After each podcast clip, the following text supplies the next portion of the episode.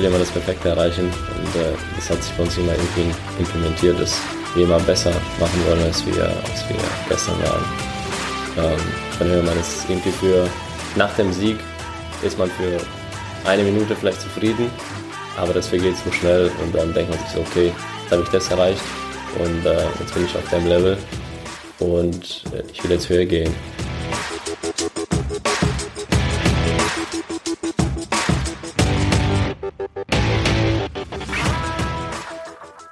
Herzlich willkommen im Pro Mind Athlete Podcast. Ich bin Patrick Thiele und bei Pro Mind Athlete helfen wir Sportlern dabei, mithilfe der besten mentalen Strategien maximal erfolgreich zu werden. Das heißt, egal ob du deine allerersten sportlichen Erfolge sammeln willst oder dich in der Weltspitze etablieren möchtest, wir supporten dich dabei. Mit unserem Konzept konnten unsere Athleten bereits Olympiasiege feiern, aber auch zahlreiche Erfolge im Leistungs- und Hobbysport in den unterschiedlichsten Disziplinen erzielen. Getreu dem Motto Making the Best Even Better bekommst du hier im Podcast jede Woche mentale Erfolgsstrategien für deine Top-Performance. Let's go!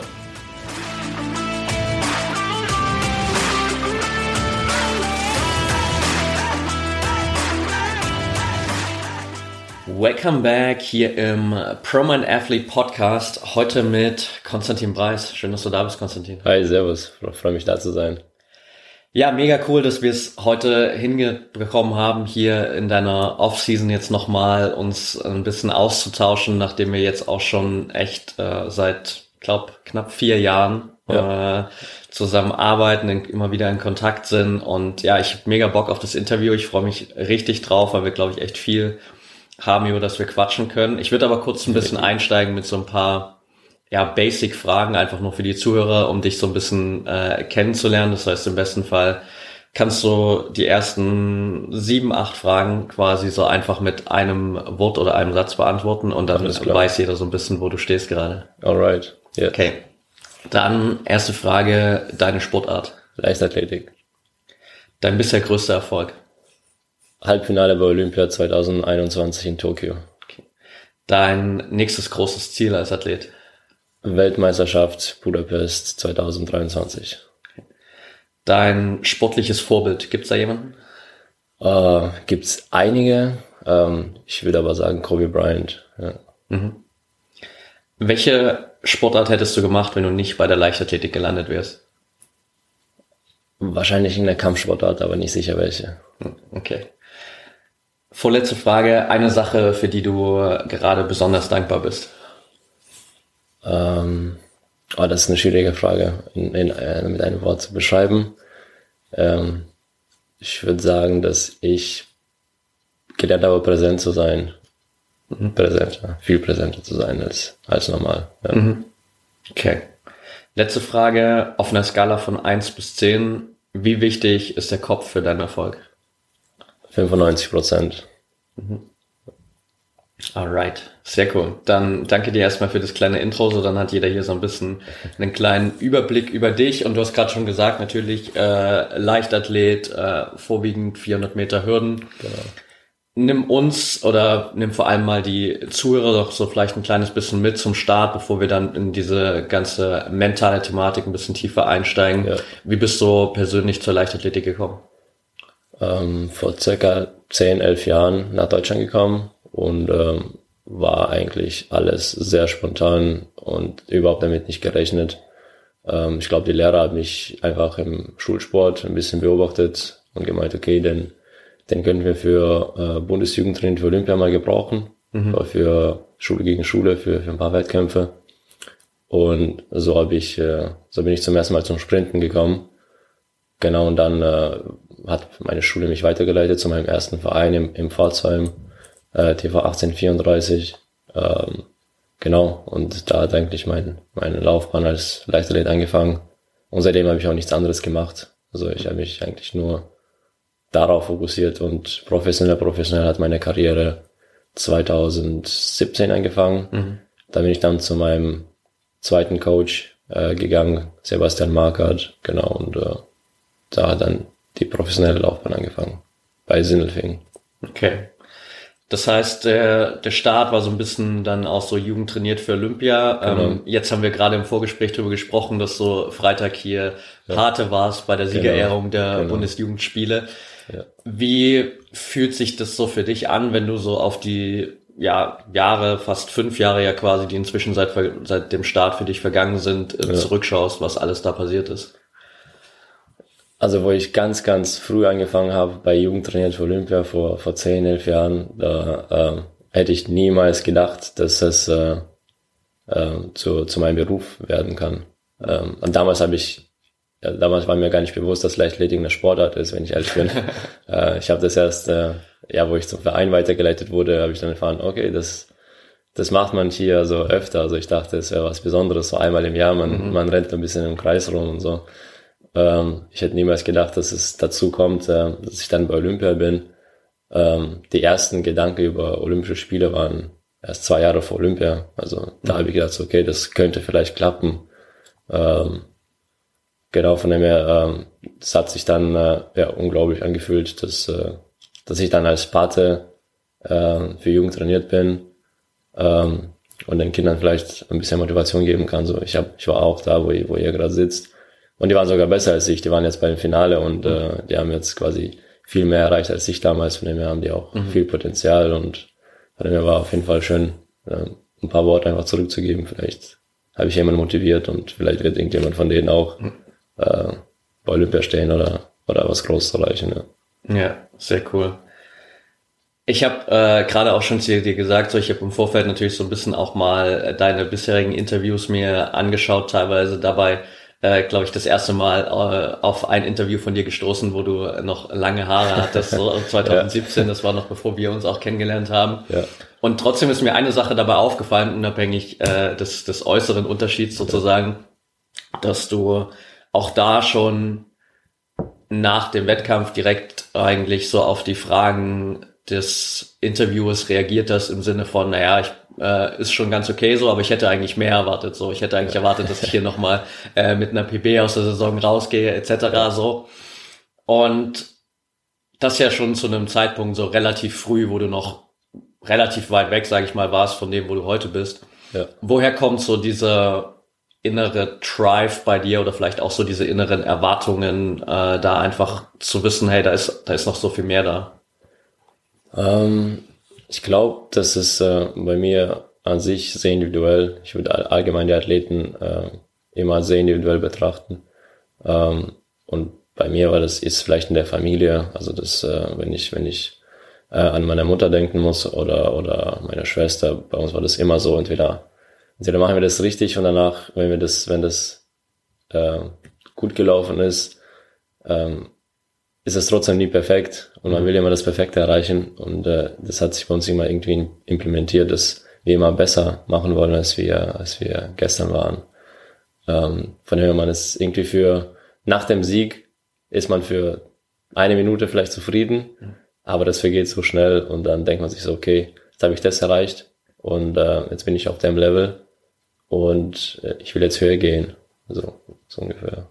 ja. ja. Aber das ist vollkommen natürlich, glaube ich, bei mir gewesen. Ich könnte gar nicht jetzt, äh, ähm, wenn ich das analysieren würde, würde ich nicht auf den Moment kommen, wo ich dachte, okay, ab dem Punkt war ich so, mhm. sondern es war, glaube ich, immer so ja, bei mir. Okay.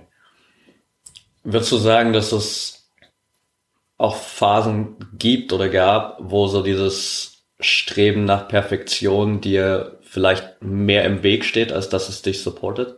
Ja, definitiv. Also es gibt mehrmals im Jahr Phasen, wo es halt im Training einfach nicht klappt.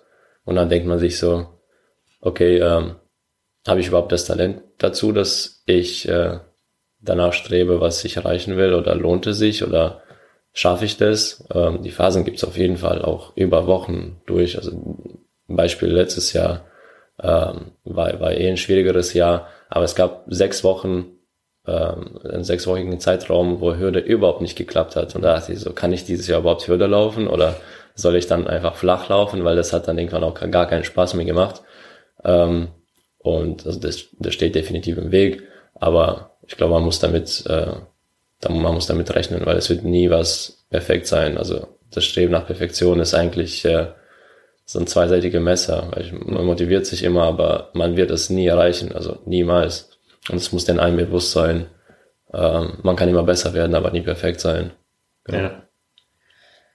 Jetzt hast du ja dann in den letzten Jahren auch echt viel investiert, um wirklich mental immer weiter auch äh, zu wachsen und so für die Leute, die äh, mich vielleicht auch noch nicht länger verfolgen oder im Podcast hier noch nicht länger dabei sind, so dann äh, habe ich dir ja zumindest auch, äh, glaube ich, super viel zu verdanken, weil keine Ahnung, ob äh, wir heute hier sitzen würden, wenn du ja. damals nicht gesagt hättest, hey, lass uns das mal starten, weil äh, ich ja wirklich so am Anfang meiner Mentaltrainerkarriere einfach ja. mal die Athleten angeschrieben habe, mit denen ich damals in Kontakt war, sagst so, hey, ich glaube, ich kann dir weiterhelfen, hast du Bock, ja. da einfach mal was zu machen und du warst äh, der Erste, der damals gesagt hat, okay, lass uns das äh, einfach testen, sechs Wochen.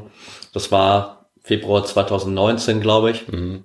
Was hat dich damals dazu bewogen, auch zu sagen, hey, ich will ab jetzt auch wirklich konstant an dieser mentalen Stärke arbeiten?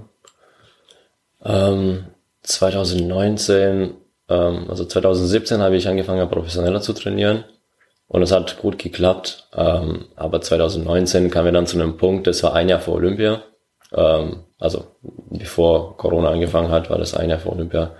Äh, und da habe ich und mein Coach mich mal zusammengesetzt und gedacht, so, okay, jetzt äh, wir müssen was Neues, äh, wir müssen mit mehr im Kopf arbeiten, weil davor hatte ich definitiv viele Probleme, was äh, Wettkämpfe angeht. 2017 ähm, war im Sommer meine erste Inter internationale Meisterschaft bei U20 und äh, ich kann mich noch erinnern, dass äh, im, im Vorlauf wurde ich gezwungen, auf die Bahn zu gehen, aber das war noch okay. Ähm, und dann bin ich im Halbfinale weitergekommen und im Halbfinale war ich so aufgeregt, dass äh, drei Ärzte und äh, beziehungsweise zwei Ärztinnen oder eine Ärztin, eine Physiotherapeutin und ein Mentaltrainer oder Psychotherapeut von DLV mich äh, auf die Bahn gezwungen haben zu dritt, weil ich nicht hingehen wollte. Und äh, okay, das ist jetzt schon ein bisschen länger her, von dem her kann ich es, glaube ich, jetzt auch äh, offizieller sagen oder in die ähm, dass ich, äh, ich habe dann ein Halbfinale äh, verweigert. Ich bin dann nicht ins Ziel gelaufen, weil ich nicht ins Finale wollte. Okay. Ähm, ich weiß nicht, ob das möglich, also war definitiv möglich. Ich hätte es vielleicht geschafft, so gerade noch so.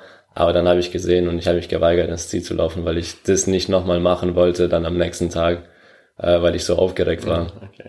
Und äh, dann gab es noch einen Wettkampf 2018, wo ich die ganze Nacht nicht geschlafen habe.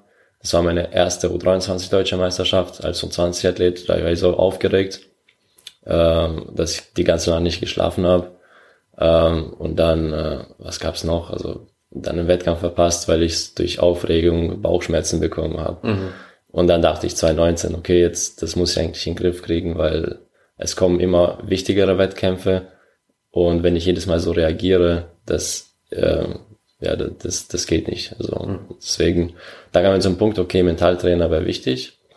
Ähm, und dann bist du durch Zufall dazu gekommen.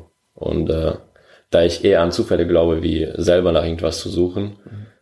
so hat die Zusammenarbeit angefangen. Und es hat einfach bis, bis jetzt immer gepasst. Und dann, äh, ja, ja. dann bin ich auf jeden Fall auch dankbar, dass, dass, dass äh, wir diesen zusammen, dass wir diesen Weg auch zusammengegangen sind, weil es war auch ein Kriterium, äh, den ich vielleicht damals noch nicht so äh, im Vordergrund hatte, aber eigentlich sind wir dann zusammen stetig gewachsen. Du als Mentaltrainer und ich als Athlet haben wir immer äh, ausgetauscht und dazu gelernt. Von dem her waren wir zusammen auf diesem Weg äh, und das hat die Entwicklung an sich, glaube ich, viel besser gemacht, als wenn du äh, schon so viel Erfahrung hättest dann äh, es kann ja auch mal sein, dass sagen, ja, bei dem hat so geklappt und bei dem hat so geklappt, deswegen muss es bei dir auch so klappen. Sondern wir haben einfach unseren Weg durch Mentaltraining quasi gemacht, was, was mir äh, persönlich dann oder individuell auf mich äh, äh, gepasst hätte. Genau. Ja, absolut. Also ich glaube, das war für beide Seiten eine, eine super wertvolle Erfahrung. Auch für mich, weil ich, glaube ich, relativ früh auch in der Zusammenarbeit mit dir irgendwie super viele Dinge, die ich in meinem Fernstudium als Sportmentaltrainer gelernt habe, mhm. so ein bisschen über den Haufen geworfen habe, weil ich gemerkt habe, okay, es ja. funktioniert einfach nicht so. Es gibt nicht diese Blaupause, die ich jetzt ja. einfach auf jeden Athleten draufpacken kann und sagen kann, okay, lass uns mal das machen und das funktioniert hundertprozentig. Ja. Äh, von daher war das auf jeden Fall natürlich super wertvoll. Bevor wir da vielleicht noch so ein bisschen in, in deine Entwicklung auch reingehen, das, was du gerade gesagt hast, so diese krasse Aufregung, die du 2017, 2018 noch hattest, was war für dich das, was da dahinter stand? War es so dieser Leistungsdruck performen zu müssen? War es vielleicht sogar auch die, die Angst zu versagen? Was war so das, was die meiste Aufregung bei dir ver verursacht hat? Ähm, ja, die Angst vom Versagen war, glaube ich, überwiegender. Ähm, ich, also im Training konnte ich immer gut performen. Ich war jetzt eigentlich nie ein Trainingsathlet, ähm, weil die Leistung im Wettkampf doch immer besser war.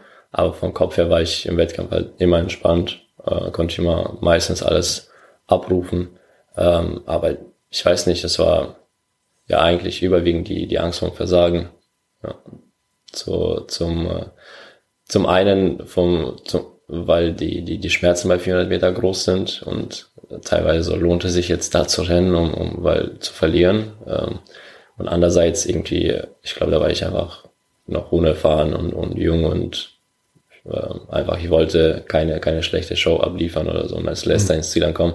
Weil immer, wo ich die Wettkämpfe angeguckt habe, ähm, gab es immer einen Verlierer, das ist ja normal. Also es gibt den Gewinner, den zweiten, dritten, vierten und, und den letzten.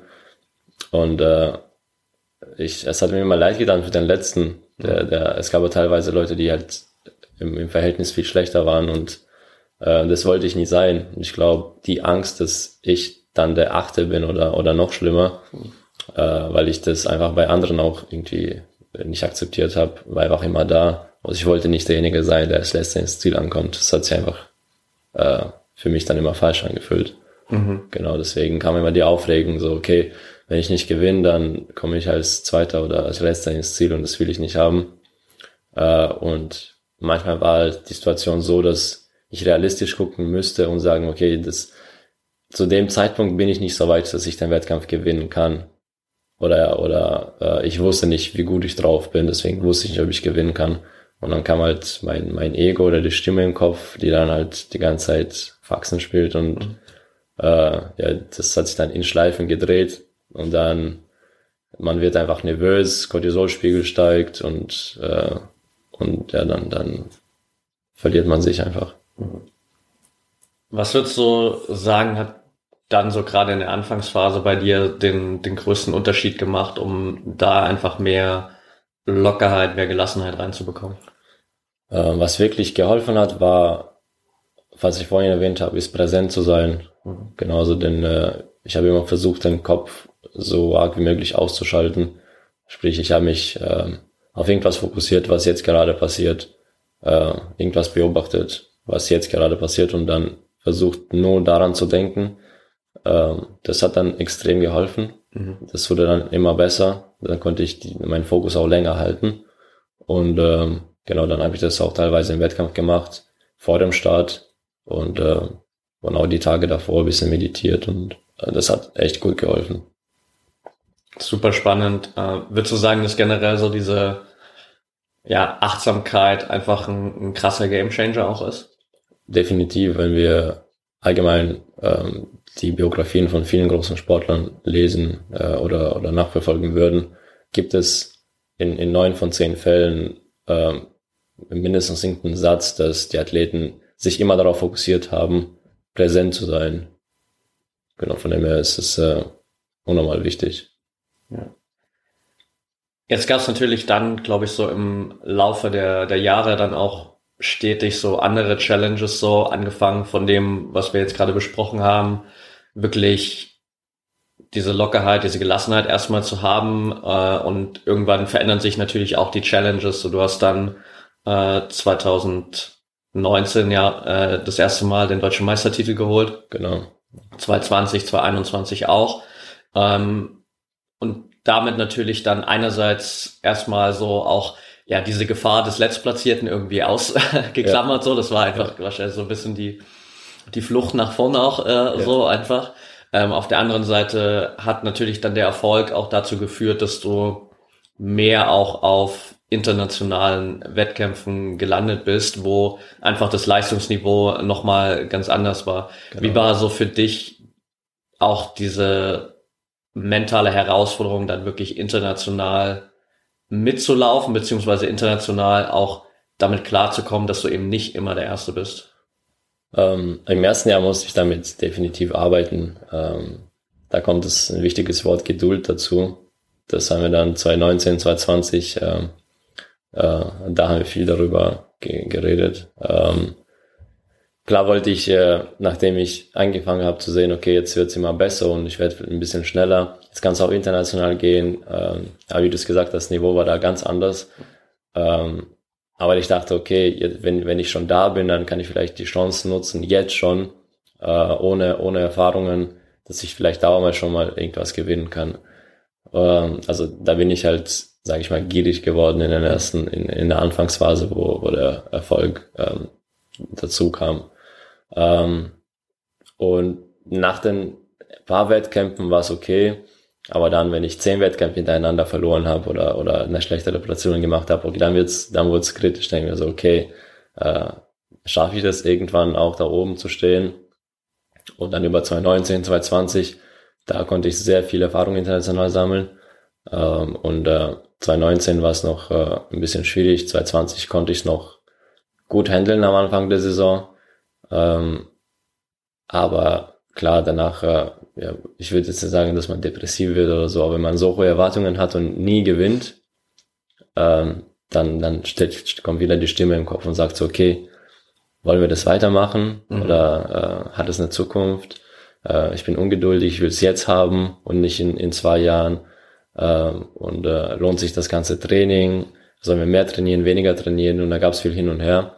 Und äh, das betrifft natürlich nicht nur mich, sondern auch die Coaches. Das wird dann, äh, ähm, ja, und deswegen in den zwei Jahren konnte ich, bin ich dankbar für die zwei Jahre wirklich, dass ich auch so viele Ups und Downs hatte, konnte ich sehr viele Erfahrungen sammeln und das hat mich für dieses Jahr oder auch vor Olympia extrem gut vorbereitet. Also mhm. da waren wir wirklich, okay, wir haben jetzt gute Erfahrungen gesammelt, wir können das jetzt auch anwenden. Ähm, und äh, von dem her, äh, ja, aber das alles, hat alles gepasst und äh, muss auch alles gewesen sein, dieses Ungeduld, ungeduldig sein und, und ähm, diese Challenges akzeptieren und die einfach äh, ja, akzeptieren und mitnehmen und sich weiterentwickeln.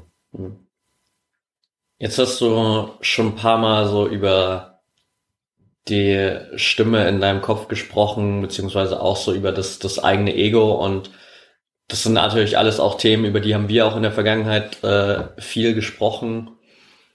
Wie wichtig war es für dich, so da auch ja einfach die einerseits zu wissen, wie funktioniert das Ganze so, was was passiert da eigentlich in deinem Kopf, beziehungsweise äh, welches Ziel hat irgendwie vielleicht auch das das eigene Ego, beziehungsweise auf der anderen Seite auch so ein bisschen die die Kontrolle darüber zu bekommen.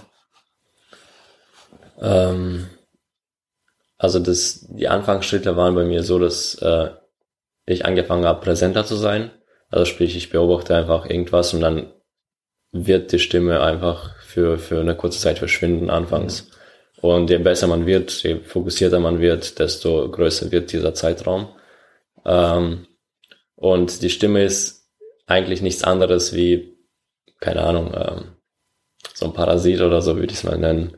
Ähm, dann habe ich äh, auch angefangen zu lernen, mich dafür äh, davon zu äh, unterscheiden. Also dass es nicht mal, dass es nicht ich bin, sondern ähm, keine Ahnung, so ein anderer, äh, ja, so wie ein Parasit einfach, der im Kopf ist und der die ganze Zeit irgendwas sagt, so, okay, das ist falsch, das ist gut, äh, oder musst dir jetzt Sorgen machen, sonst äh, klappt es nicht oder was auch immer.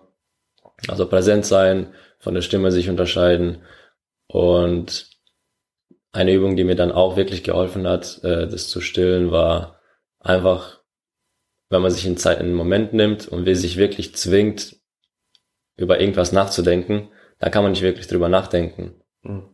Dann, dann, egal wie du es versuchst, dein Kopf ist die ganze Zeit leer. Und dann merkt man auch, okay, das, äh, die Stimme ist, ist eigentlich nicht wirklich da, so die, die bilden wir uns nur selber ein.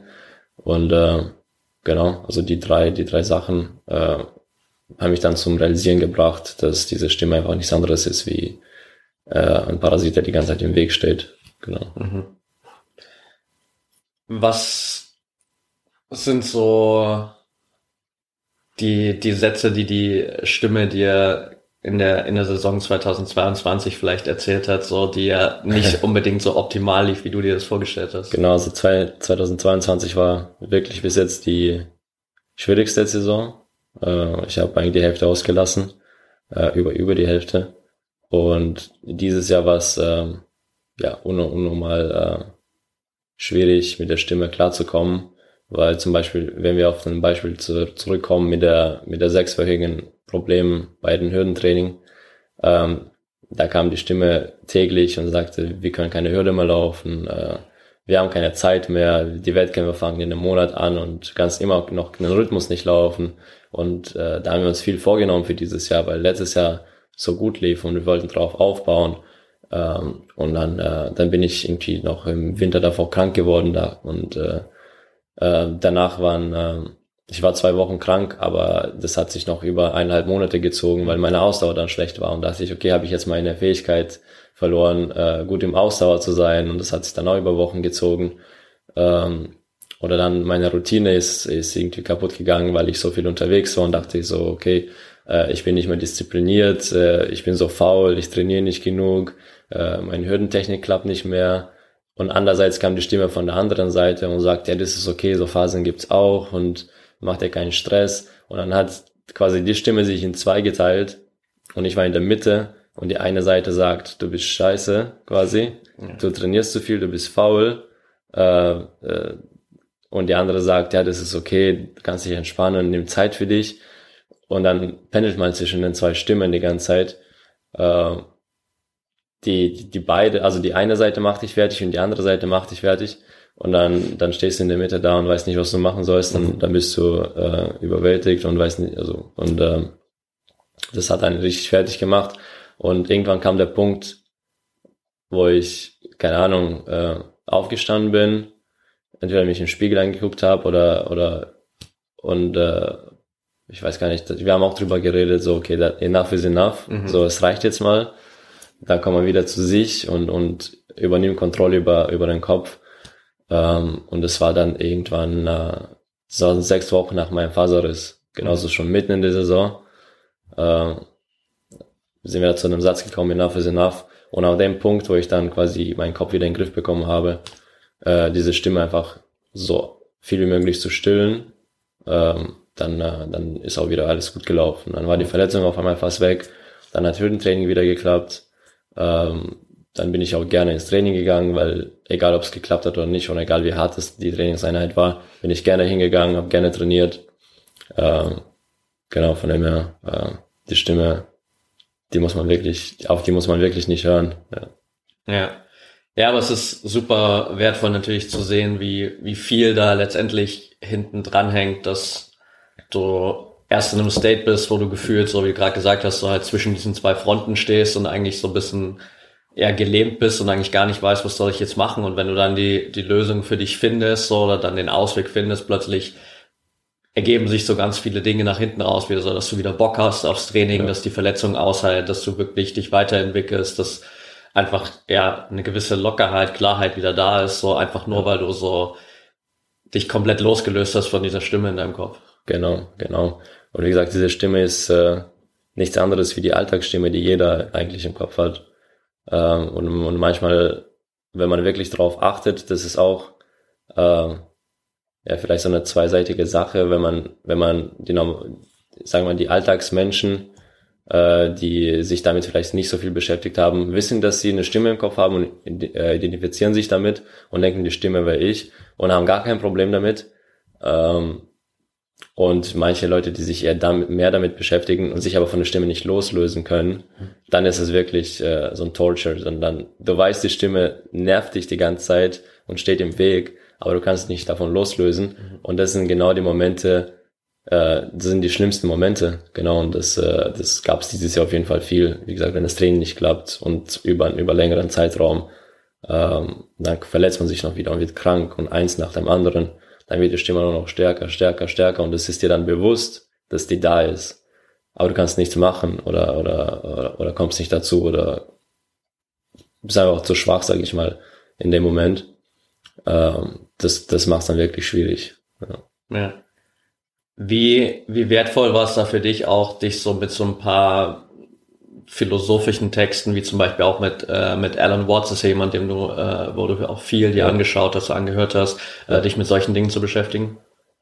Wie schwer das für mich war? Äh, nee, wie, wie wertvoll es wie wertvoll. Äh, war, so da, um ja. aus dieser ganzen Situation rauszukommen. Ähm, also es, äh, wie gesagt, das kann helfen, aber das kann es auch schlimmer machen, mhm. weil äh, äh, wenn man das weiß und nicht anwenden kann, dann macht es nur noch schlimmer, egal wie viel man davon hört. Ähm, und es war anfangs auch so, ähm, aber da kommt irgendwann kommt ein Satz dazwischen, der diese Barrikade einfach lösen kann. Äh, und ich glaube, bei Alan Watts war das, äh, war das äh, ein, ein, Podcast auf, oder kein, kein Podcast, aber eine aufgenommene äh, Serie von ihm damals. Und äh, ich glaube, das war Nothingness is Everything, mhm. weil, äh, weil aus äh, ohne, ohne den Raum gibt's gibt's kein äh, gibt's nichts in, in, in dem Raum innen drin. Also es muss einen Raum geben, damit damit wir alles sehen, was gerade um uns drum befindet. Genau, also ohne nichts gibt's nichts den den Rest sozusagen. Ja. Und von dem her kam ich irgendwie dazu, so okay, dann dann ist diese Stimme vielleicht auch doch irgendwie äh, muss auch da sein oder mhm. ohne, ohne, ohne diese Stimme wäre es mir nicht klar, dass diese Stimme existiert. Mhm. Ähm, und dann kam ich, das hat mich ein bisschen quasi entspannt und dann, dann habe ich auch langsam angefangen, Kontrolle darüber zu gewinnen, über mich selber zu gewinnen und, und äh, dann auch disziplinierter zu werden. Äh, von dem her, wie gesagt, so, so äh, verschiedene Hilfen oder Informationen können wirklich gut helfen, aber die können genauso gut fertig machen. Also man muss da äh, ich will mal nicht sagen, sich durchkämpfen, aber einfach äh, dranbleiben, mhm. Dass man nicht das aufgibt, weil dann werden die Stimmen noch schlimmer, so, okay, jetzt ist es aufgegeben, äh, sondern einfach ein bisschen weiter zuhören oder, oder äh, wir hatten dann auch drüber geredet, wo wir dazu gekommen sind, wie diesen Satz enough is enough, das hat mich dann komplett rausgebracht aus, aus der, aus dem Loch, würde ich sagen. Ähm, sich dann austauschen, das, das äh, drüber nachdenken, analysieren äh, was er gesagt hat oder wie er es gesagt hat und dann, äh, dann hilft es auf jeden Fall. Also das war sehr wertvoll, genau. Ja, ja ich glaube, das ist ein, ist ein super wertvoller Punkt für, für viele auch, das zu sehen, weil selbst ich ja auch aus meiner eigenen Erfahrung weiß, dass es immer wieder Dinge gibt, die lese ich irgendwo ja. ähm, und die machen für mich schon Sinn, aber ich habe keine Ahnung, wie ich die umsetzen soll. So, genau. mir fehlt so dieser Schlüssel dazu. So, wir haben zum Beispiel gerade äh, über äh, Christian, unseren unseren Freund, gesprochen, genau. äh, der sich hier super viel mit Quantenphysik beschäftigt auch. Ja. Und ich habe immer wieder Situation. Er hat mir empfiehlt mir immer wieder ein paar Bücher so und dann lese ich die auch und dann stehen da so crazy Sachen drin, wo ich mir manchmal denke, okay, Christian, wir müssen uns mal hinsetzen ja. und darüber reden so und äh, ganz oft ist ja auch das genauso die Ebene, auf der wir einfach so unsere Gespräche haben, so dass äh, dass es gar nicht so krass aktiver Input manchmal von mir ist, sondern mhm. es ist viel mehr so, okay, wir reflektieren mal, wo du gerade stehst und es geht viel genau. darum, einfach so das zu sortieren, was, was gerade vielleicht bei dir im Kopf vor sich geht und dann einfach ja. zu schauen, okay, wie kannst du es strukturieren und was ist der richtige Ausweg für dich daraus? Ja, genau. Ähm, also Mentaltraining an sich äh, ist immer unterschiedlich. Man viele erwarten vom Mentaltraining so, okay, da, da setzt sich irgendjemand eine, eine Stunde vor dir und, und äh, äh, motiviert dich eine Stunde lang mit, mit hundert verschiedenen Sprüchen und Beispielen aus verschiedenen Sportlerkarrieren. Ähm, Mag sein, dass es jemandem hilft, also ist wie gesagt wieder auf Individualität zurück. Ähm, aber eigentlich ist es für mich Mentaltraining nichts anderes wie ein gewisser Austausch, Athlet, ähm, zu jemandem, der, der einfach auch Erfahrungen hat, aber eigentlich kannst du jeden da dafür nehmen, wenn ich ehrlich bin, für einen Austausch, auch, auch dich selber einfach hinsetzen und mal analysieren, okay, was ist jetzt genau das, das, die Herausforderung, die jetzt vor mir steht. Ähm, genau, aber jetzt bei wir beide, also wir beide, das war bis jetzt eigentlich hauptsächlich einfach nur ein Austausch und dann kamen von dir öfter Inputs aus Erfahrungen, ähm, die du, die du gesammelt hast äh, an Situationen, die jetzt vielleicht passen würden. Und dann habe ich es angewendet und gesagt, okay, das hat jetzt geholfen, das hat jetzt sich gut angefühlt oder das hat sich jetzt überhaupt nicht gut angefühlt und das hat, bringt jetzt nichts. Von einem Austausch und Analysieren ist eigentlich für mich überwiegend Mentaltraining, weil da kommt man wirklich zur Selbsterkenntnis und dir kann jeder irgendwas einreden, äh, stundenlang und wenn du selber nicht dazu kommst, das einfach zu erkennen, was das Problem ist, dann, dann wird man das auch nie akzeptieren und nie einsehen und das wird auch nie eine Verbesserung stattfinden. Von dem her, genau, also das, äh, Reflexion ist eigentlich das, was wir machen. Ja. ja. Ja, und halt vor allem auch so das einfach rauszufinden, was halt wirklich am Ende für dich funktioniert. So, da kommen wir genau. ein bisschen zu dem zurück, was du vorher schon gesagt hast, so dass natürlich eine super individueller Prozess sein darf, weil ich erinnere mich zum Beispiel auch zurück an einen Zeitpunkt, wo wir mal angefangen haben, so mit Visualisierungen zu arbeiten. Genau. Bis du irgendwann gesagt hast, so, nee, das funktioniert für mich einfach nicht so. Und jetzt genau. hätte ich natürlich irgendwie sagen können, ja, Konstantin, aber im Lehrbuch steht das so, das ist super ja. wertvoll äh, und du musst das machen so. Und ich weiß auch, dass es für viele andere Athleten super funktioniert, so, aber es bringt genau. halt dann auch nichts dazu zu sagen, hey, du musst dich jetzt dazu zwingen, dass das irgendwie für dich funktioniert, sondern wenn das halt nicht für dich funktioniert, dann finden wir was anderes und äh, genau. äh, finden einen besseren Weg, der sich für dich halt viel leichter anfühlt. Genau, genau. Das ist eigentlich ist es so, das sind die besten Trainer, die man, äh, die die so denken oder oder so ne, ähm, herangehen an die Sache, egal ob es Mentaltraining ist oder ähm, oder, oder körperliches Training ist, ähm, Individualität ist eigentlich das Wichtigste. Ähm, es gibt viele Trainer, die das trainieren, was sie immer schon trainiert haben. Und Athleten kommen in die Trainingsgruppe und die machen genau das gleiche, was vor zehn Jahren trainiert wurde. Und das funktioniert auch super bei vielen Athleten. Ähm, aber das ist eher so auch ein Glücksspiel, ob das funktioniert oder nicht. Manche Athleten brauchen da länger, um, um sich an das Training anzupassen, was die Trainer vorgeben und verlieren Zeit, weil die einfach das Potenzial nicht nutzen, sage ich mal, die sie eigentlich haben, sondern sich an was anderes anpassen, was gar nicht denen ihre Eigenschaft ist, sage ich mal. Ähm, von dem her muss erstmal am Anfang sich wirklich kennenlernen und diese Individualität ausnutzen und zu sagen, okay, das funktioniert und das funktioniert nicht. Und ich muss nicht sagen, also ich sage nicht, dass man das nicht machen soll, was nicht funktioniert. Man kann es probieren und vielleicht ein bisschen länger in die Richtung arbeiten, um zu gucken, ob das was bringt oder nicht. Weil vielleicht funktioniert es nicht, weil man einfach noch nicht die Fähigkeit dazu hat. So, man kann sich äh, das antrainieren. Aber es gibt aber manche Sachen, die nicht funktionieren und die muss man nicht unbedingt dann zwingen und zu sagen, okay, wir machen das jetzt und verschwenden Energie dafür. Wobei ich weiß, dass es zu 99 Prozent nicht funktionieren wird oder so. Ja, genau. Absolut. Ich habe noch zwei, drei Dinge, äh, über die ich gern, gern kurz sprechen würde. Einerseits so, wir haben vorhin schon mal kurz so ein bisschen über die internationalen Auftritte gesprochen ja. ähm, und äh, du hast so ein bisschen uns schon mitgenommen, wie, wie du es auch geschafft hast, für dich da so reinzuwachsen, einfach so in diese Challenge. Trotzdem ist es aktuell natürlich immer noch ein State, wo du einfach einfach siehst, so da gibt's noch äh, zwei, drei internationale Athleten, die sind einfach gegenüber auch allen anderen so äh, sehr weit weg. So jetzt gerade bei dir natürlich 400 Meter Hürden mit äh, Barholm oder auch mit äh, Dos Santos, die genau. einfach äh, sehr, sehr dominant natürlich sind. Ja.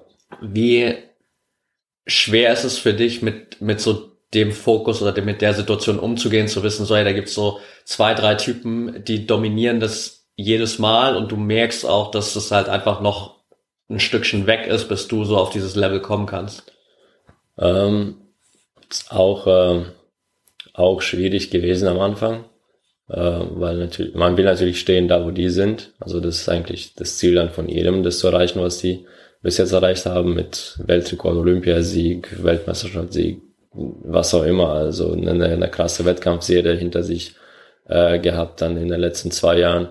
Ähm, und anfangs war es schwer, weil man dann kommt wieder dieser kleine Realitäts Kick, der sagt okay, sind wir überhaupt in der Lage, so schnell zu laufen, jemals wie die jetzt? Ähm, dann kommt wieder, wieder das Ego ins Spiel und genau wieder diese Schleife wieder, okay, schaffen wir das oder schaffen wir das nicht? Ähm, und dann habe ich letztens, das war ähm, vor kurzem, vor, vor drei, vier Wochen, oder in irgendeinem Buch gelesen oder irgendwo gehört, ähm, dass äh, er hat gemeint, es gibt zwei Wege, um erfolgreich zu werden. Und zwar der eine ist, äh, man, man, äh, man gewinnt alles so schnell wie möglich, so wie jetzt wie Havarem und Dos Santos, äh, innerhalb von einem, zwei Jahren. Dann stehen wir ganz oben, da hat man quasi seinen Turm aufgebaut von 0 auf 100. Mhm. Oder es gibt den zweiten Weg, du bist für den Long Run hier. So, du bist für die nächsten 10, 15 Jahre da und baust deinen Turm langsam aber stetig auf. Und irgendwann ist dein Turm genauso hoch wie den ihr Turm, die die in zwei Jahren aufgebaut haben. Den hast du halt aber in zehn Jahren aufgebaut. Mhm. Ähm, und das hat mir dann so ein bisschen beruhigt und gesagt, so, okay, kommen wir wieder auf die Individualität zurück. So, nicht jeder ist gleich. Äh, Warholm hat, hat äh, sich bis jetzt krass schnell entwickelt oder ich weiß gar nicht, wie, wie, wie seine Karriere bis jetzt so 100% gelaufen ist, bevor der so berühmt war, sage ich mal. Ähm, aber das Santos sein Weg war auch anders. Der hat sich jetzt auch nicht so nicht so wie Wachholm entwickelt, wobei das auch schnell gegangen ist. Von dem her, äh, wie gesagt, so wenn es auch zehn Jahre dauert oder 15 Jahre oder wenn die nächsten oder fünf Jahre, ich bleibe auf jeden Fall da und, und, und baue meinen Turm jetzt so auf, ähm, wie ich das machen will und gucke nicht auf die anderen, weil das macht dann eigentlich auch noch fertig. Also äh, weil ja, wie gesagt, manche sind für zwei Jahre da. Äh, kann sein, dass er für, kann sein, dass er auch die nächsten zehn Jahre gewinnt, kann man auch nie sagen, äh, wie die Zukunft aussieht. Äh, aber aus meiner eigenen Erfahrung habe ich dann mich auf mich selber geguckt und ich habe immer schon gesagt, ich werde, ich bin so einer, der äh, mit der mit der Zeit einfach besser wird, mhm. Weil ich kann mich auch ganz genau früher erinnern, wo ich bei U16 war. Ähm, ich war nie der Beste damals als Kind, also ich war immer mittendrin quasi oder mal so dritter, vierter, manchmal vielleicht zweiter. Ähm, die, die Kids waren immer besser. Und wenn ich jetzt gucke von den Leuten, mit denen ich damals Wettkämpfe gemacht habe, die jetzt an der Spitze sind, das bin nur ich. Also wenn ich aus Baden-Württemberg gucke oder, oder vielleicht von, von 10, 2 oder so. Mhm. Also die anderen, die viel besser als ich waren damals als Kind, sind gar nicht mehr da. Mhm. Äh, und äh, deswegen sage ich, ich bin für den Long Run hier und ich baue meinen, quasi meinen Turm langsamer auf. Und das hat mich dann vollkommen wieder auf meinen eigenen Weg gebracht, so in meinen eigenen Kopf und meinen eigenen Fokus. Von dem her macht es mir gar nicht mehr aus, ob ich Vierter werde bei, dein, bei der Diamond League. Ähm, klar hat man seine Ziele, sonst sagt man sagen, ja, ich werde Weltmeister erst in zehn Jahren und dann kann man zehn Jahre lang nur schlecht laufen mhm. und dann wird man eh depressiv. Also man muss schon klare Ziele vor sich haben und sagen, okay, nächstes Jahr Weltmeisterschaft will ich schon, keine Ahnung, Top 8 sein oder so, Top 10 äh, oder Finale. Ähm, und äh, weil mit dem 40. Platz werde ich nicht zufrieden sein, dann sage ich so, okay, das lohnt sich alles nicht. Ähm, genau, aber um zu sagen, ich laufe nächstes Jahr Weltrekord, äh, kann sein, aber äh, muss mich jetzt nicht dazu zwingen zu sagen, ich will einen Weg vom Wahlraum nach, vom Wahlraum nachgehen, sondern ich mache meinen eigenen Weg, egal wie lang es dauert. Mhm. Genau. Ja, ist, glaube ich, eine super wertvolle Analogie, weil natürlich äh, hat jeder erstmal seinen individuellen Weg, wie du gerade schon gesagt hast. Und auf der anderen Seite muss nicht so sein, aber kann natürlich auch so sein, dass so der Turm, den du über zehn Jahre gebaut hast, auch viel stabiler ist und viel beständiger als der, der in zwei Jahren irgendwie so schnell wie möglich hochgebaut wurde. Genau. Kann natürlich auch sein, dass der in zwei Jahren trotzdem nachhaltig ist und dass der gut ist ja. und dass er in zehn Jahren immer noch steht, so. Ja. Aber ich glaube, die, äh, die Analogie ist gut, da auch zu sehen, so, was, was passt halt auch zu mir, weil am Ende kannst du natürlich die Entwicklung, gerade deine eigene Entwicklung auch nicht erzwingen. So, wenn du merkst, okay, ich bin jetzt noch nicht auf dem Level, dass ich nächste Woche Weltrekord laufen kann, so, dann kann ich mich nicht dazu zwingen, dass es plötzlich irgendwie funktioniert, so, sondern mhm. alles, was irgendwie da in die Richtung geht, wird dich natu natürlich nur persönlich sabotieren und es dir unglaublich schwer machen, dich überhaupt weiterzuentwickeln. Und dann einfach so dich davon loszulösen und sagen, okay, am Ende geht es darum, dass ich hier meinen, meinen eigenen Weg gehe und weiß, was, was meine Ziele sind und äh, dann in zehn Jahren nochmal zurückzuschauen, dann vielleicht ähnlich, wie du das jetzt gerade gemacht hast, festzustellen, ja irgendwie, ja krass, jetzt die ganzen anderen, die mhm. vor zehn Jahren irgendwie an der Spitze waren und die eigentlich besser waren als ich, die sind alle gar nicht mehr da, so, aber ich bin immer noch da. Genau, genau. Also wie, wie von Anfang an gesagt, Individualität ist wirklich das Wichtigste im Sport. Ähm, und das müssen Trainer einfach ähm, oft einfach immer akzeptieren und auf den Athleten eingehen.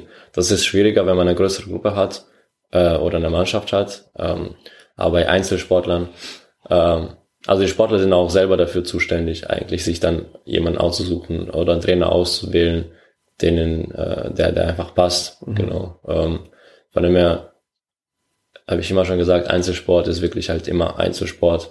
Man kann sich schon auf die Trainer und die äh, Teamkameraden verlassen, aber im Wettkampf stehst du immer alleine. Also da steht, steht keiner neben dir und sagt, du machst es jetzt das mhm. so und so. Äh, stehst immer alleine da. Von dem her äh, muss man sich immer mal auf sich selber drauf einstellen können. Genau. Jetzt hast du gerade schon so ein bisschen äh, den Blick nach vorn geworfen in Richtung Weltmeisterschaft nächstes Jahr, beziehungsweise generell so dieses Statement, dass es wirklich für dich um diesen Long Run geht. Wo führt dich dieser, dieser Long Run im besten Fall hin? Ähm, wenn wir, wenn wir jetzt die, die, die größten Ziele meiner Karriere nehmen, ist als olympische Medaille. Also das, das will, glaube ich, äh, das wollen die meisten Athleten, wobei manche sagen, Olympiateilnahme reicht mir vollkommen. Ich war bei Olympia, das, das kann ich jetzt in meinem Interview schreiben oder in meinem Lebenslauf schreiben. Das will mir nicht reichen. Also wenn, wenn wir eine gewisse Legacy aufbauen wollen, dann, dann muss auch Erfolg da sein. Von dem her würde schon Richtung olympische Medaille gehen. Ähm, ob das in Paris 24 passiert oder wo sind die nächsten? In LA, in, in, LA, genau, äh, 28, ähm, kann man nie sagen. Ähm, und solange ich die Möglichkeit habe, das zu erreichen, werde ich, werde ich alles, alles investieren. Und äh, es kann nicht 10 Jahre dauern, es kann 15 Jahre dauern. Ähm, kann sein, dass meine Karriere auch nach 24 vorbei ist, kann man nie sagen. Ähm, aber ich werde auf jeden Fall äh, ja, alles investieren, um das zu erreichen, solange ich kann. Wie sicher würdest du sagen, fühlt sich das so für dich selbst an, wenn du so über diese großen Ziele redest? So, es gibt immer natürlich so, es ist ja dieses Level, okay, ich kann natürlich sagen, ich will das und das erreichen und es gibt diese irgendwie, sagen wir so, gewisse Selbstverständlichkeit, so dass man einfach das Gefühl hatte, ich, ich weiß, ich werde das schaffen. So, wo, wo siehst du dich da selbst? Ähm, also ich bin eher so ein Typ, der, wenn sich was vorgenommen hat, dann, äh, solange Spaß daran hat, dann, äh, dann, dann äh, mache ich mir gar keine Gedanken drüber, ob ich das erreiche oder nicht, sondern ich gehe einfach mit in, in meinem Unterbewusstsein ist das schon so implementiert, ich gehe mit dem Training, um zu trainieren, um irgendwann eine olympische Medaille zu gewinnen. Mhm. Also, äh, oder, oder der Beste zu sein. Äh, ich denke, klar gibt es Phasen, wie gesagt, letztes Jahr gab es so viele Phasen, wo ich alles gezweifelt habe, ob ich, ob ich jetzt weitermachen will, ob ich die Saison abbrechen will oder nicht. Die Phasen gibt's immer. Man muss halt realisieren, dass es normal ist. Ähm, aber wenn ich in meinem natürlichen State bin, wo ich äh, mich einfach äh, normal, normal fühle und alles einfach okay ist, sage ich mal, ähm, dann bin ich, ich denke gar nicht drüber nach, sondern ich bin einfach, ich gehe mit dem Gedanke oder beziehungsweise ich gehe einfach ins Training, trainiere ähm, und das war's. Und ich bin mir sicher, dass es irgendwann kommt und dass ich das erreiche, ohne drüber nachzudenken, genau. Ja. Alright, ich habe noch zwei Fragen. Ähm, die vorletzte. Du hast äh, ich weiß gar nicht genau, wann du damit angefangen hast mehr, aber du hast äh, auf jeden Fall inzwischen auch bei dir zu Hause ein, ein kleines Atelier, wo genau. du quasi was machst, was mit äh, Sport überhaupt nichts zu tun hat. Ja. Ähm, wie wertvoll oder wie, wie wichtig ist es für dich, so diesen Ausgleich zu haben und einfach so die Möglichkeit zu haben, hey, ich gehe jetzt ins Atelier, ich, ich mhm. mal einfach und, und kann mal komplett loslassen? Ähm, eigentlich gar nicht wichtig, wenn ich ehrlich bin, weil ich denke gar nicht drüber nach, dass Atelier ein Ausgleich ist mhm. zu meinem Sport, sondern ähm, ähm, ich gehe in mein Atelier genauso äh, motiviert, wie ich ins Training gehen würde. Und wenn dann ein Bild nicht klappt, dann zweifle ich genauso an dem Bild. Kann ich überhaupt zeichnen oder, mhm. oder bin ich bin ich ein Künstler oder bin ich es nicht? Das ist genau die gleiche Situation. Also von dem her, äh, ich denke, ich denke das nicht als Ausgleich, sondern ich gehe, ähm, ja, das äh, ist immer gut, was daneben zu haben, weil ähm, klar, man kann immer viel trainieren, äh, aber irgendwann muss man auch was anderes machen, ähm, um ein bisschen äh, das Gehirn auch ein bisschen weiter zu trainieren, weil es ja auch genauso wichtig. Ähm, von dem her, äh, aber als Ausgleich habe ich das nie gesehen. Genau, ich bin eher so wie, äh, wenn wir auf David Goggins zurückgehen würden, der hat auch oft gesagt, wenn man wirklich der Beste in irgendwas sein will, dann muss man einfach besessen von der Sache sein. Und von dem her darf es auch, wird es auch nie langweilig. Es kann schlechte Phasen geben, es kann gute Phasen oder es gibt gute und schlechte Phasen und das ist normal, aber man ist trotzdem besessen davon und man geht voll und ganz in, in, in die Sache rein. Äh, man muss es dann ein bisschen relativieren auf Hochleistungssport, weil David Goggins ist schon ein verrückter Typ. Also das, was er macht, äh, das würde man niemals im Leistungssport machen, mhm. durchziehen können. Wenn man wirklich hoch performt, da sind dann verschiedene Performances, die man macht.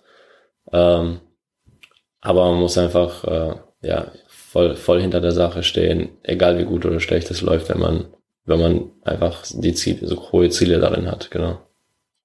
Ja, absolut bin ich voll bei dir. Und auf der anderen Seite ähm, kann ich es extrem gut nachvollziehen, dass es einfach trotzdem nicht ein Ausgleich, aber einfach gut ist, einen anderen Fokus zu haben, ein genau. anderes, einen anderen Bereich zu haben, in dem man einfach verdammt gut werden will, ähm, ja, ja. egal was es, was es ist, weil ich das auch bei, bei mir in den letzten Jahren extrem gemerkt habe, so dass eigentlich 24-7 mein Leben dreht sich um ja. mentales Training, Persönlichkeitsentwicklung und alles, was irgendwie damit zusammenhängt. Und die Frage ja. ist immer so, okay, was mache ich denn eigentlich sonst noch so? Und dann äh, ja. jetzt äh, zumindest seit einer geraumen Zeit habe ich wieder angefangen, wirklich super viel zum Beispiel Spanisch zu lernen, mhm. um einfach zu wissen, hey, jetzt ich ihr habt die Möglichkeit, eine Sprache jetzt wieder zu meistern, so in, äh, genau. für Länder, in denen wir uns viel aufhalten, weil es mir einen anderen Fokus gibt und mal nichts mit dem zu tun hat, was ich sonst ja. mache, so einfach genau. um äh, da eine zweite Area zu haben, weil sonst halt so besessen ist, glaube ich, für uns beide ein super positiv besetztes Wort, so. Ja, ja. Ähm, aber nichtsdestotrotz ist es, glaube ich, extrem gut,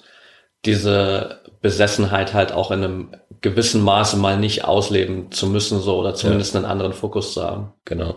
Also bei mir ist es immer so, dass, äh, das hatte mein Coach auch gesagt, äh, bei mir gibt's nie eine Mitte zum Beispiel. Ich komme ich komm damit nie klar, irgendwas äh, zu kombinieren. Also das, äh, ich weiß, das arbeitet bei mir, es funktioniert bei mir nicht. Her, jetzt bin ich gerade im Off-Season und äh, ich bin zwar immer noch klar besessen von der Sportart, aber ich habe jetzt mich komplett zurückgezogen aus, aus, aus der Sache. Quasi gehe ich in eine komplett andere Richtung von jeden Tag trainieren und diszipliniert zu sein und, und alles durchzuziehen und äh, sich nur darauf zu fokussieren. Ähm, und sobald es dann vorbei ist, nach neun, zehn Monaten im Jahr, ziehe ich mich für ein, eins bis zwei Monate komplett zurück und denke mir so, okay, jetzt geht's in die andere Richtung.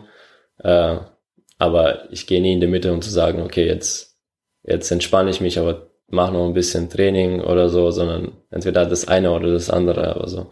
Und wenn man das äh, so wie ich macht, also mir tut es einfach immer gut. So, ich habe dann meine Auszeit quasi davon, wobei ich immer denke, dass ich keine Auszeit brauche. Ähm, genau, deswegen nehme ich, nehme ich mich ein bisschen zurück und gehe komplett in die andere Richtung. Ähm, oder muss nicht sein, dass ich gar nichts trainiere, sondern ich gehe von Leichtathletik komplett weg, sondern äh, wie jetzt, wenn ich jetzt im, im, im Offseason bin, kann sein, dass ich ein bisschen Kampftraining mache oder so. Ähm, ist trotzdem was ganz anderes. Ähm, von dem her, ähm, keine, keine, keine richtige Auszeit, aber Kopf ist auf jeden Fall nicht bei der, bei der Sache dabei, ja. Ja.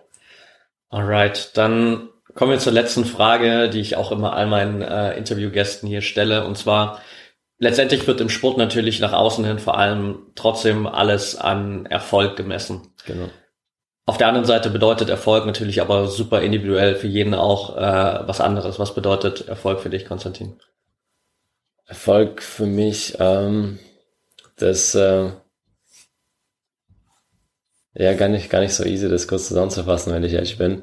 Ähm, wie du es gesagt hast, das messt man einfach an, an, den, an, den, an den Medaillen und an den äh, Wettkämpfen, die man gewonnen hat. Von dem her, wenn wir ganz banal Leichtathletik nehmen würden, äh, damit ich eine Geschichte bleibe, brauche ich einfach eine olympische Medaille. Von dem her wäre das einfach ein Riesenerfolg und das ist in Leichtathletik ist, ist das wäre das mein Erfolg, eine, eine olympische Medaille oder mehr olympische Medaillen oder ein paar Titel mehr zu gewinnen. Mhm. Äh, genau, von dem her in der Branche wäre das wäre das mein Erfolg in Kunst wäre mein Erfolg, wenn irgendein Promi oder so weltweit meine Bilder sieht und sagst, oh shit, ich will das an meiner Wand hängen haben.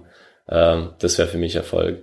Ähm, und wenn wir ganz, ganz banal sind und nur auf sich achten, wenn ich ein Bild zeichne und es mir gefällt, dann ist es, dann ist es mein Erfolg. Mhm.